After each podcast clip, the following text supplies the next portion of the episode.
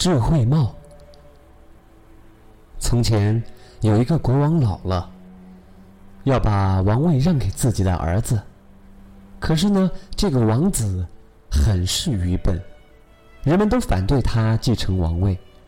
他们向老国王提出，六个月之后举行一次国王候选人的竞选演讲。如果王子不能证明他比别人更有才能，民众将把国王全家出王宫。这可怎么办呢？老国王和王后在王宫里边急得团团转。他们想来想去，也想不出什么好方法，只好对王子说：“你去树林里边找巫婆帮忙。你一路上要送东西给大家吃，那些巫婆或许有办法吃了你的东西，就会把本领传授给你的。”王子。牢牢地记住了父母的话，带了许多东西，一路走一路吃，见到人就随手把东西送给人家吃。走了不过几个小时，他就把所有的东西都吃光送光，只剩下一把干果了。但是呢，他还是一边吃着，一边把干果壳吐在地上。在一片树林里。王子遇见了一个老太婆，就把吃剩下的干果拿出来送给她。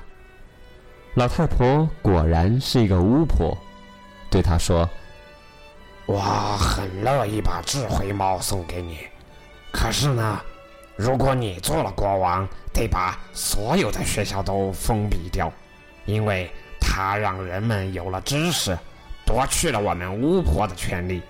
封闭学校。”没有比这更让王子称心的事情了，他一口的答应下来，于是巫婆就收下了他。巫婆用了六个月的时间给王子编了一顶智慧帽。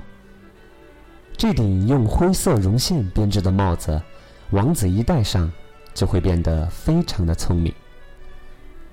王子回来后不久就参加竞选，在正厅里。人民推选的九个青年和王子一起发表演说。王子因为戴着智慧帽，演说很成功，博得了人们的赞赏。王子的智慧让人们感到意外，他在大热天戴着绒线帽，也同样使人觉得奇怪。于是呢，有一个聪明人建议，在演说时应当起立和脱帽，以表示对人民的尊重。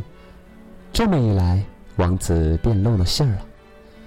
人们从九个青年中选了一位最聪明的来做国王，其余的八个做了大臣。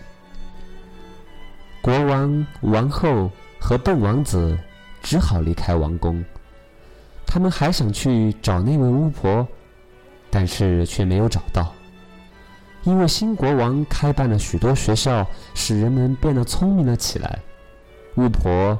再也站不住脚，只好溜到别的国家里去了。